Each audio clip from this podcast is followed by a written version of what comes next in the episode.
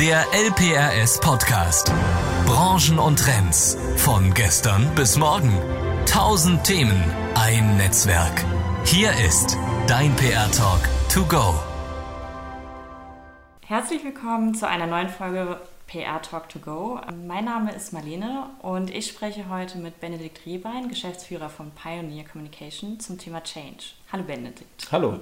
Erstmal vielen Dank, dass du dir die Zeit nimmst und wie die meisten Hörer wahrscheinlich eben was mit Pioneer anfangen können, gibt es ja trotzdem auch einige, die nicht ganz genau wissen, womit ihr euch eben beschäftigt und magst du vielleicht einfach für diejenigen nochmal kurz sagen, mit was für Aufgaben ihr euch bei Pioneer beschäftigt? Mhm. Ja, sehr gern. Pioneer Communications ist eine Kommunikationsagentur in Leipzig und in Berlin. Wir sind inzwischen fast 70 Mitarbeiter und beschäftigen uns vorrangig damit, auf der einen Seite Strategie für Kommunikationsstrategien für unsere Kunden zu entwerfen oder zu überprüfen, auf der anderen Seite dann auch Kampagnen durchzuführen, um dann diese Strategien in die Tat umzusetzen. Das machen wir sowohl im analogen Bereich als auch immer mehr im digitalen Bereich und sind in Deutschland, Österreich, Schweiz vertreten. Es ist ja auch so, dass ihr euch sehr mit dem Thema Change beschäftigt. Ähm, da würde ich direkt mal mit der Frage einsteigen, was du denkst, was ist die Problematik von Change?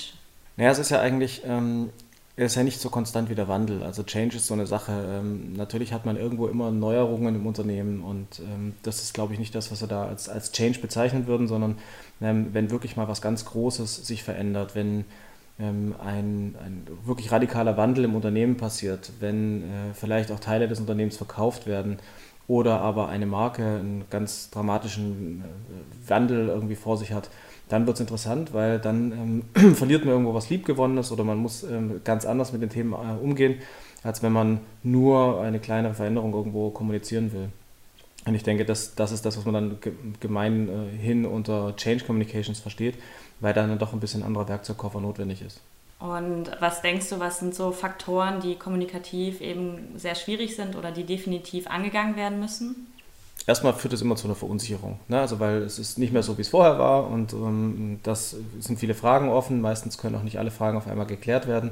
Also hat man eine Verunsicherung. Mhm. Immer dann, wenn jemand verunsichert ist, muss man mehr kommunizieren und sollte mehr kommunizieren, muss auch mehr zuhören. Ähm, es ist also eine, eine, sehr, sehr sensible Situation in dem Moment.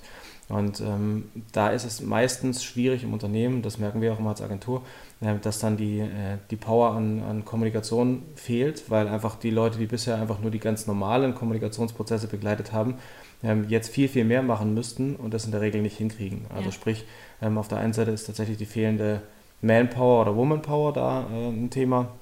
Äh, ein, zweites, ein zweites großes Problem ist die Parallelität mhm. weil ganz oft bei einem Wandel äh, viele, viele Dinge gleichzeitig passieren müssen und möglicherweise auch Stakeholder oder ähm, äh, Personengruppen gleichzeitig abgeholt werden müssen. Jetzt kann man sich aber nicht zerteilen äh, und hat dann in dem Moment das, das Problem, dass man das doch hintereinander machen muss mhm. Äh, und dann der eine wiederum Befindlichkeiten ähm, oder das Befindlichkeiten weckt, weil der eine oder andere damit halt nicht zufrieden ist, weil ja. er nicht direkt informiert wurde, sondern eben als Zweiter oder wie auch immer noch. Mhm. Also ein zweiter großer Punkt, Parallelität, ist ein, ist ein Problem, was in Change Communications oft vorkommt. Der dritte Punkt ist, dass man selber ähm, möglicherweise noch gar nicht alles weiß. Mhm. Also sprich, ein ganz klassischer Punkt, ich muss zwar kommunizieren, dass sich was ändert, aber ich kann die vollumfängliche Antwort noch nicht geben. Ja. Das ist natürlich auch immer ein Riesenthema, weil das ist halt unbefriedigend, kann man ja auch nachvollziehen. Ich sage dir, es ändert sich was, aber was genau kann ich dir noch nicht im Detail sagen.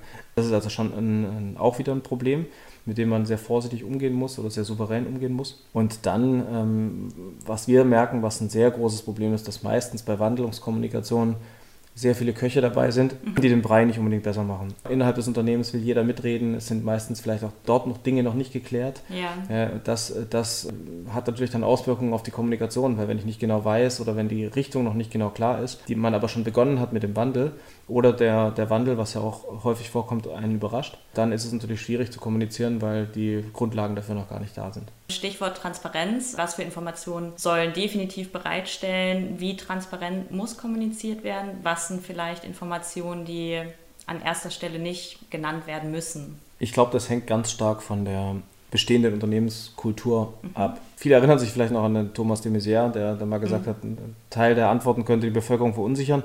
Das ist natürlich, da haben viele drüber gelacht, aber natürlich ist es so, dass man immer gucken muss, wie bereit für diesen Wandel ähm, ist denn derjenige, dem ich das jetzt erzähle. Und einige können mit einer Transparenz besser umgehen, auch weil die vielleicht vorher im Unternehmen schon so gelebt wurde. Mhm. Wenn das vorher nicht der Fall war, dann jetzt plötzlich brutalst offen äh, an Dinge ranzugehen, ist vielleicht nicht der richtige Weg. Das heißt, man muss sich schon überlegen, wie, ähm, wie hat man es bisher gemacht? Das sollte man nicht vollkommen negieren, sondern sich daran irgendwo ausrichten. Der zweite Punkt ist, ich glaube persönlich, dass, dass eine hohe Transparenz gut ist, mhm. aber dass natürlich auch gerade die Informationen, die noch nicht zu einem guten Ende oder zu einem finalen äh, Punkt irgendwie weitergedacht sind, dass man da sehr vorsichtig sein muss. Okay, weil ähm, ja. auch da wieder eben einige ganz gut damit umgehen können, dass sie noch nicht wissen, was das Ende ist. Mhm. Andere würden ganz gerne die Ziellinie sehen. Mhm. Und das heißt, da muss man schon schauen, welche Informationen man zu welchem Zeitpunkt rausgibt. Und das ist aber so, wie es eigentlich bei jedem Unternehmen, bei jedem Produkt ist. Es muss auch nicht jeder alles wissen. Mhm äh, sondern man kann natürlich das auch sehr gezielt streuen. Was sollte denn aber unbedingt kommuniziert werden? Grundsätzlich immer das Ziel.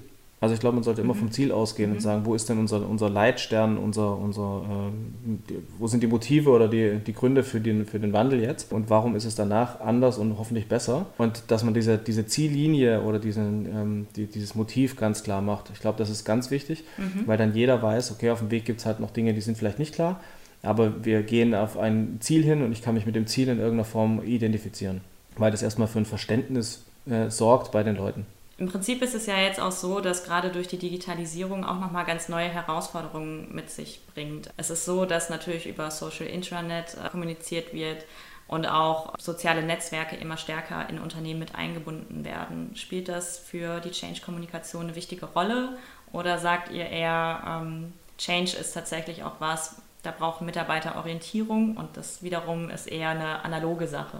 Puh, ja, es kommt ein bisschen auf die, auf die Art des Changes an. Ich, ich bin jetzt kein, ich bin jetzt nicht unbedingt so ein Technologieverfechter, mhm. der sagt, allein durch die Technologie wird es besser. Mhm. Ähm, was natürlich geht, ist, wenn man sich jetzt ein großes Unternehmen anschaut, das viele Standorte hat, mhm. ähm, wenn man dort versucht, eine einheitliche Kommunikationslinie zu fahren. Dann kann man natürlich Intranet zum Beispiel sehr gut nutzen. Mhm. Auch die ähm, Social Intranets sind natürlich sehr gut geeignet, um Dialog anzuschieben. Mhm. Dann muss man den aber auch entsprechend begleiten. Also natürlich muss man wissen, was stoße ich da an und was kommt dann vielleicht zurück. Und bin ich dafür dann auch bereit. Grundsätzlich ist durch die Digitalisierung natürlich ist es leichter, diese Parallelität, von der ich vorhin gesprochen habe, ein bisschen anzustoßen mhm. und ein bisschen zu verbessern, weil man natürlich bestimmte Dinge auch timen kann ne, und sagen kann, ich gebe es dann auf alle Kanäle gleichzeitig raus. Was da nicht unter Tisch fallen darf, ist das aktive Zuhören. Also was durch, durch die Dialoginstrumente dann ja auch geht. Und natürlich brauchst du die Menschen. Also am Schluss ist es immer so, gerade bei einer, bei einer Wandlungskommunikation im Unternehmen, brauchst du den persönlichen Kontakt. Du musst schauen, dass du Leute äh, aufschließt und mit, mit ähm,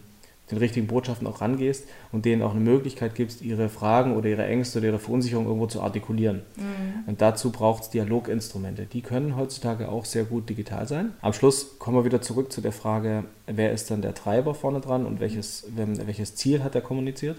Und das muss glaubwürdig und, und, und klar sein. Ne? Und dann ähm, kann sich jeder so ein Stück weit auch auf die Reise selber äh, begeben.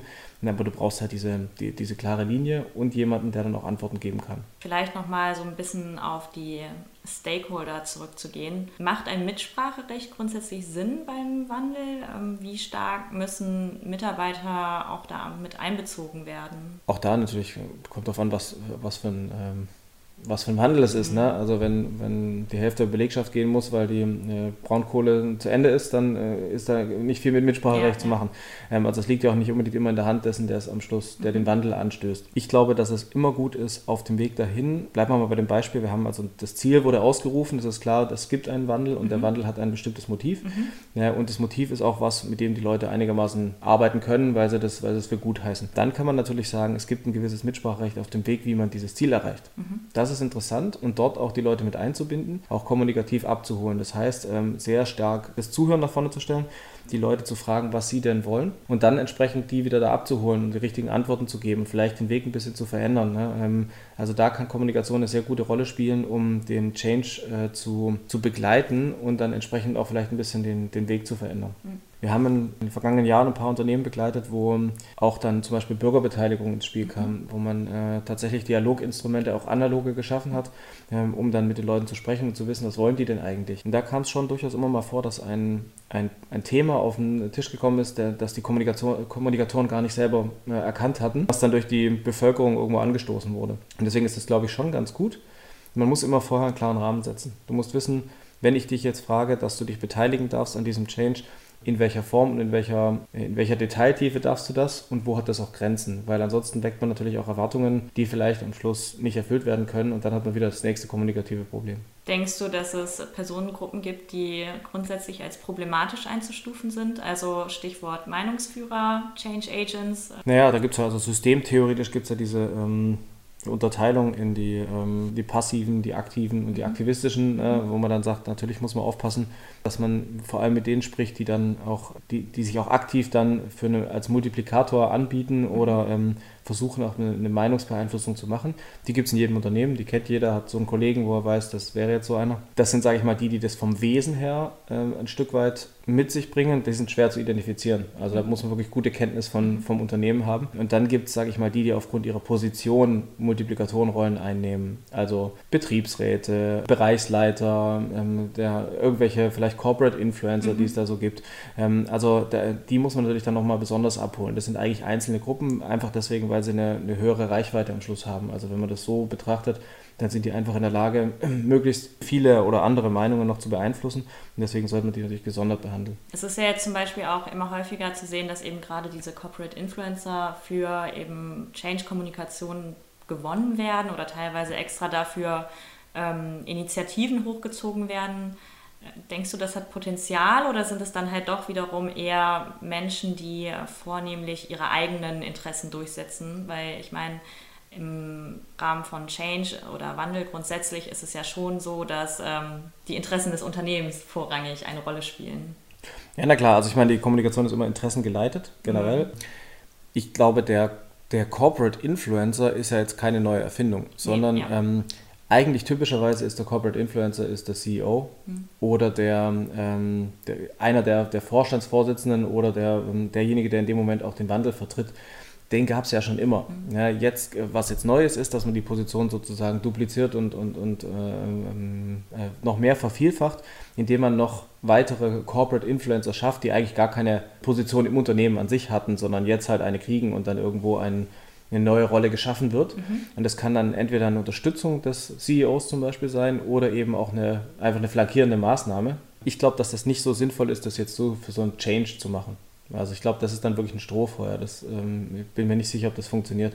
Grundsätzlich ist es eher so, dass man sagt, wenn ich Leute habe, die das Wesen meiner Firma und meiner Unternehmenskultur nach außen tragen, grundsätzlich, kann das eine gute, interessante Idee sein. Wir haben einen Kunden, für den wir schon seit vielen Jahren arbeiten, der, ähm, der tatsächlich so einen Corporate Influencer auch sehr sinnvoll eingesetzt hat.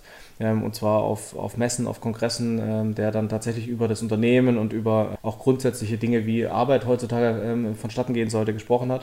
Und das hat schon sehr gut funktioniert. Aber eher als ein, als ein festes Instrument, als einen neuen Kanal, wenn man so will, den man aufbaut für den Wandel an sich würde ich das nur sehen, wenn es diesen Corporate Influencer vorher schon gegeben hat. Mhm. Und dann muss man natürlich bedenken, dass der ja auch von sich aus als Person eine Marke ist, die sich ja dann auch wandeln muss. Also da ist es eher so, dass man dann aufpassen muss, ist denn mein Corporate Influencer in Zukunft auch noch der richtige, weil er vielleicht nicht mehr mit der, mit der neuen Marke, die, die da aufzubauen ist, so gut korreliert wie vorher. Mhm. Also dann könnte es eher zu einem Problem werden, äh, beziehungsweise dann würde eben auch noch ein Gesicht, was man nach außen hin aufgebaut hat, gehen müssen oder sich ändern müssen. Und das ist halt ein Punkt, das ist aber für mich genau wie jeder andere Kanal, sage ich jetzt mal. Vielleicht abschließend ähm, noch die Frage, was sind deiner Ansicht nach die drei größten Herausforderungen beim Thema Change-Kommunikation? Also ich glaube, dass das größte Thema oder die größte Herausforderung ist, dass man mangelhaft vorbereitet ist oder nicht alle Informationen hat, die man zumindest intern braucht, um dann nach außen auch ordentlich kommunizieren zu können. Ähm, das zweite ist, dass es ganz oft an, am Zuhören scheitert. Mhm. Also zu wenig auf die Meinung derjenigen zu achten, die, die man eigentlich gerade mit dem Wandel irgendwo begleiten möchte. Ähm, ein ganz großes Thema, weil nicht immer heißt es, dass man sich verändern muss oder dass man dann auch seinen Weg verändern muss, aber manchmal ist das so. Und das dritte ist, dass man nicht flexibel genug ist, in der Ausgestaltung des Changes nochmal Änderungen äh, vorzunehmen. Dass man also dort sagt, ich habe meinen Plan gemacht und der wird jetzt so durchgezogen und das ist sehr, sehr gefährlich. Also auch kommunikativ muss man ein Stück weit flexibel bleiben, ähm, wenn man einen ordentlichen Wandel hinkriegen möchte. Wie ist es dann noch so ich sag mal, was ist da die Herausforderung als ähm, Dienstleister oder mit einer externen Sicht auf das Unternehmen dann eben auch solche Probleme dann nochmal zu thematisieren? Wie feinfühlig muss man da entsprechend vorgehen? Ist es dann teilweise so, dass es ja, man eingeschränkt wird? Wie können wir uns das ungefähr vorstellen? Hm.